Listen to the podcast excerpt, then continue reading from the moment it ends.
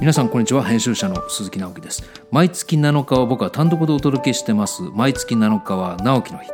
吉武大ちゃんとのこの世界でも紹介しましたが昨年の5月からポッドキャスト番組「この世界を生きるために」をスタートしまして今年の5月で丸1年ということで4月5月はちょっとスペシャルでいこうやということで毎週月曜日の朝6時に新しい音源をアップしている次第ですがこの4月7日と5月7日の2回毎月7日は直樹の日でもちょっとスペシャルをやってみようかということで実は4月7日ちょっとスペシャルバージョンとしまして朝の6時から夕方の6時18時まで3時間おきに新しい音源をアップしようやないかということに試みてみます。でお二人のゲストをお呼びしてまして一人は発酵デザイナーの小倉平さん。これは朝の6時の回1回だけなんですけど、えー、平さんがオープンし、下北沢にオープンしました発酵デパートメント。ここを訪ねてきまして、ちょっとだけなんですけどね、このご時世にお店をオープンする。それも口から味わうもの、えー、体験するもの、そういうお店をアップした。本当勇気がいったと思うんですけど、この小倉さんお忙しいところに平久さん少しだけお時間をいただきましてその音源をお届けしたいと思っております。そして朝の9時から12時15時18時と4回にわたってライフアーティストの里健こと佐藤圭一さん。僕の会社がある茅ヶ崎の事務所に来ていただきまして4回にわたって彼とじっくり話をしてみました。この4月7日毎月7日は直樹のスペシャルと題しましてお届けしたいと思います、え、どうぞお楽しみください。さて6時に登場してくれる小倉平久さん、さっき申し上げた4月の1日に下北沢に新しいお店を仲間とオープンさせました、この下北沢のお店に行ってきたんですけどこのお店がですねまたちょっと面白いこれは場所になるなって下北沢駅から歩いて徒歩4分であと2年後にどうやらあの駅直結の遊歩道ができるそうでしてそれができるともう駅から歩いて2分のところなんですけど僕あの大好きな本屋さんの一つ下北沢にありました本屋 B&B、えー、ここに移転したそうなんですね。そういうお店があったり日記専門のお店があったりカフェがあったりあとは平久さんたちの発酵デパートメントあとコロッケのお店かな。えー、とにかく面白そうなお店がいっぱい詰まったようなエリアなんですけどそこの平久さんのお店にお伺いしてきました。まあこのご時世ですのでね、え口から食べるもの味わうもののお店開くのとっても勇気がいったと思うんですけど大変お忙しい中少しの時間ですけど、え、お話をお伺いしてきました。どうぞそこからお楽しみください。僕の目の前には発酵デザイナーの小倉平さんがいらっしゃいます。平さんどうもご無沙汰してます。こんにちは。ご無沙汰してます。これはあの発酵デパートメントっていう名前でしたっけ？そうです。はい。お店お店オープンしました。お店。これ準備にどれぐらいかかったんですか？確か人募集してたのが年末でしたっけ？そうですね。どれぐらいだろうな。えっとさよさお店自体の4か月ぐらいですかね。4か月ぐらいですもともとその構想自体も含めたら結構前からあったんですか？いやいや半年ぐらいですね半年ぐらいです、もともとなんかお店出したいっていう願望があったのいやないですね。あの光栄の展覧去年の光栄で発酵ツーリズム展っていう47都道府県の発酵文化を紹介する展覧会をやって、はい。でそれのミュージアムショップがあったんですけど、はい、それが大変好評でそれからまあ、小田急グループから話が来てお店を作らないかと、このミュージアムショップをお店にしないかということでできたお店です、はい、ここはあの下北沢の駅から歩いて34分ぐらい、ね、そうですね。はい。来年になると言うほどできるんで2分ぐらいで来れる。そうですか。ここは直直であの駅からつながるんで、はい、もうほとんどの場所にはこれもうお店入ってるんですよね。一応そういうことになってます。まだ上には本屋さんがあったり、はい、あとはちょっとテイクアウトの店があったりとか、はい、ここはまあ3人でやってるってことなんですけどちょっとこのポッドキャストを聞いてくれてる人たちに人たちにはあの小倉秀樹さんって知らない人もね、はい、いらっしゃると思うので、はいはいはい。えー、発酵デザイナーっていう。もともと僕デザイナーで、はい、その後にまに、あ、微生物学を勉強して、はい、えっ、ー、とまあなんて言うんでしょうね。発酵文化の、まあ、アーカイブとか、はい、あとはそれの文化をどうやって伝えるかとかどういうふうなまあ、新しいサービスとかプロダクトを作使う作るかっていうデザインをやっている発酵微生物のことしかやらない、はい、まあ、研究者とクリエイターの中間みたいな仕事なんですね。もう多分何百回と聞かれてると思うんですけどそもそもこう発酵に興味を持ったきっかけっていうのはあったんですか？もともと20代半ばぐらいの時にデザイナーの駆け出しの頃に働きすぎて体壊して、はいで布団から起き上がれなくなった時にたまたまあの発酵の先生の小泉武雄さんという発酵学の先生に会ってでお前体が弱いから生まれつき、あの発酵食品食えって言われて。でそれで食べてるうちに本当にだんだん体元気になってきて。でそれで不思議だなって思っていろいろ調べてみたら先生の本とか読んだら実はその発酵って単純に美味しいとか健康にっていう話じゃなくて結構割と生物学の一番根本のところでどういうふうになんかこう生命が成り立ってるのかとか。はい、今流行ってる話で言うと免疫とかね、はい、そういうものが一体どういう仕組みなのかみたいなことに入っていく学問だったんですよね。だからそれがすごく面白くて。で僕大学時代に文化人類学を勉強したんですけど、ね、非常に文化人類学的な要素も多くて、はい、でなんでこの島にはこんな不思議な発酵文化があるんだろうとか、うん、なんでお味噌の味が地域によって違うんだろうとか、でそういうお話もあって結構文系理系両方のアプローチから非常にやっぱ楽しい学問であるっていうことになってで今こういう仕事をしてるんですね。まあそのある種の集大成が去年光栄でやった発酵ツーリズムだと思うんですけど、はい、僕は最初知ったのはちょうど3年前かな、はい、発酵文化人類学。僕の1冊目の本ですね。はい、気楽者さんの読んで、はい、いやこういう若い人がね出てきたのかっていうので結構ドキドキしながら読ませていただいたんですありがとうございます。そういうのを実際に僕はなんていうの物書きになりたいというわけではなくて本もなんかたまたま行きがかり上書いたんですけど、うん、でもまあそういうせ、まあ、実はその発酵というのは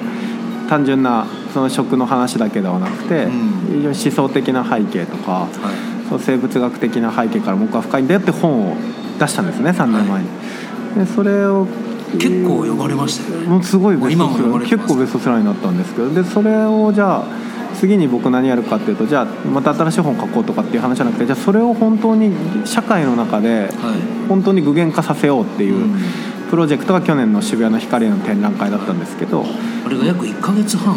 3か月3ヶ月はいやってました。5万人ぐらい人来て大変なお祭りだったんですけど結構海外のメディアにもいっぱい載ってましたね。はい、はい。モノクルとかも来てくれて、はい、それ僕モノクル好きだったから嬉しかったですね、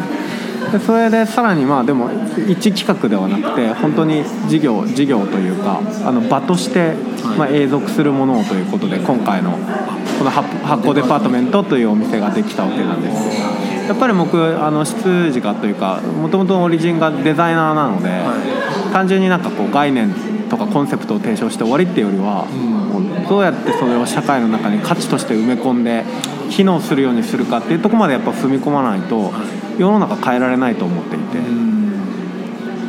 いやこのぜひ皆さんにもねもうお店に来てほしいんですけどこのお店の中のデザインも結構平久さんのこだわりがあるんですか？いやあんまなくて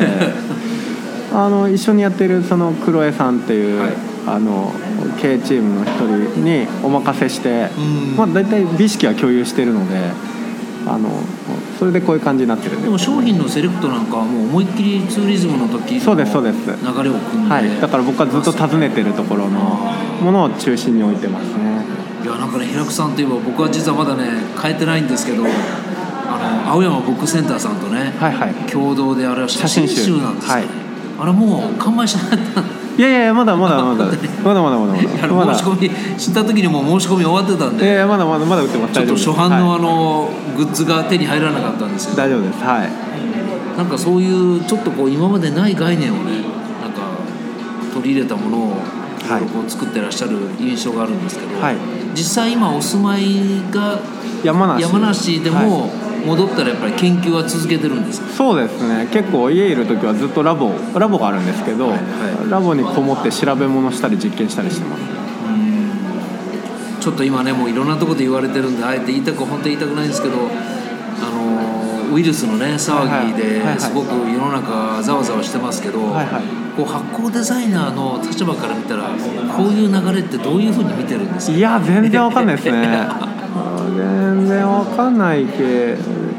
し僕もいろんなメディアからその発酵効くんですかみたいなこと言われるんですけどまあよくわかんないですね。あの長い目で見たらね免疫系統にいいものもあるので発酵食品。長い目で見たらいいのかもしれないけど直近12週間とかで、ね、納豆とか味噌とか食べてたらコロナにかかりませんよっていうのは多分、ね、多分ないと思うのでちょっとノーコメントでやっぱ、ね、あの同じ微生物でも感染症のねあのそれを調べる学問と箱のことやるのってあの、菌の種類が全然違うから、全く僕は門外漢なので何とも言えないっていうのがまあ現状ですけどただまあこれをきっかけに例えば、味噌汁とか味噌を作ってみるとかそうですね、まあ、そういう流れになってくれれば嬉しいです、まあ、ある意味ちょっとすごい非常に暴力的ではあるけれども望ましい未来が来てるとも言えなくもなくて。そういう人も多いですよね。その要はあの結果的に今ってまあ、僕らのお店これ4月1日オープン予定で本当4月1日オープンできたんですけど、はい、なぜできてるかっていうとほとんどのものがあの国産のしかもローカルのものだからなんですよ。そうです、ね、つまり物流の影響ほとんど受けないので、うん、あのあの運送会社が頑張ってくれればなんですけどだから非常にこうローカルなものを取り扱うというかそれをローカルなものを取り扱ってでそれをこう地域の人とかコミュニティの人がね、本当にお店に来て取りに来るとか、うん、うん、とそういうめちゃくちゃそのグローバル化の流れと逆流することが今起きていてでそれのしぶとさというか今まで価値を軽んじられてたけど結局あのグローバルのインフラストラクチャーって結構そのいろんなもののレバレッジの上に成り立ってるので。それレバレッジのものがこうコロナみたいなので根本からガシャンって崩れると結局じゃあローカルなものをコミュニティでっていう話が戻ってきてるのは今しかも世界規模でそれになっちゃってるので。でそうすると当たり前ですけどエネルギー負荷がめっちゃ少ないからだから環境に対しては実はいいんですよね。でもそのスピードが速すぎてみんな振り落とされそうになってるけどだからすごい対極的に見てみると別に悪いことばっかりではないんですけど僕は今この最悪のタイミングで店オープンしちゃったのでまあ、最悪。僕もねその可能性をすごく感じて今日茅ヶ崎からね車を走らせてこの1日っていうオープンに、はい、あのちょっと長谷さんじで見たんですけど。結構腹は座っていて、うん、やっぱりこのタイミングで始めて3か月後と半年後お店はちゃんと存続してたとしたらそれはやっぱり本当に世の中に求められてるということなのでいい試金石だなと思って。ここ僕もちょっとおいおい後で写真撮らせていただいて紹介したいと思うんですけど、はい、基本的にはそのツーリズムで紹介してた商品が置いてあるのとそうですね。あとは、はい、食べることもできるんですね。一応一応あんまり今積極的にできないんですけど、ね、もちろんもちろん、はい、あのゆくゆくは。オープンということで、はいプロープン時期が終わったらレストランとして、はい、あの非常に不思議な発酵料理をいっぱい楽しめます。それはもうメニューは大体もう、はい、デザインが終わってるんですそうです。じゃあ大体このちょっと騒ぎが落ち着く、まあ、4月末とかぐらいなのかな。そうですね、まあ、もうちょっと先かな5月5月の半ば以降とか6月ぐらいかな。その時に、まあ、ちょっと皆さんにお耳できるんじゃないかなとは思ってるんですけど。いや平木さんのねフェイスブック見たらちょっともうかなりしょぼいからっていうので僕もどうなのかなと思って来たけ。ど全然しょぼしょぼいどころかこれでもまだ商品半分ぐらい。そうですね。一応当初の予定の。かなり僕から見たら充実してるっていうか、これだけなかなか揃ったお店ってないんじゃないですか？そうですね。多分控えめに言って発酵っていう領域で僕ら以上に揃えられるとかないと思います。そうでしょう、ね、はい。これあのお店としての通販機能もあるんですか？あ来週ぐらいにオープン。あの4月の第2週ぐらいからオープンします。でも実際ちゃんと揃えてるんですか、はい、はい、なんで頑張ります。なんかもうお店もそうですけど今後平子さんとしてはどういうことをやっていく予定なんですか？言える範囲でいやどうだろうとともとりあえずこのお店が機能していくっていうか社会の中でちゃんとある程度意味を持っていくっていうことがすごい大事なことかなと思ってます。あとは今本当にねできるかどうか分かんないですけどご時世的に。今僕のフィールドワークがだんだん世界各地になっていってるのでその日本の外の発酵とか微生物のものをテーマにした本が本とか展示ができるようになるといいかなと思ってます。じゃあ今も粛々と執筆予定の観光予定の本、はい、準備準備してますけどでもまあ明日のことは分からないっていう時代なのでとにかく今日を一生懸命生きるっていうことですね。とにかくこの発酵デパートメントを軌道に乗せるまでちょっとこちらに集中して、うん、そうですね、まあ、来たるべき時に備えてコツコツやるということです。分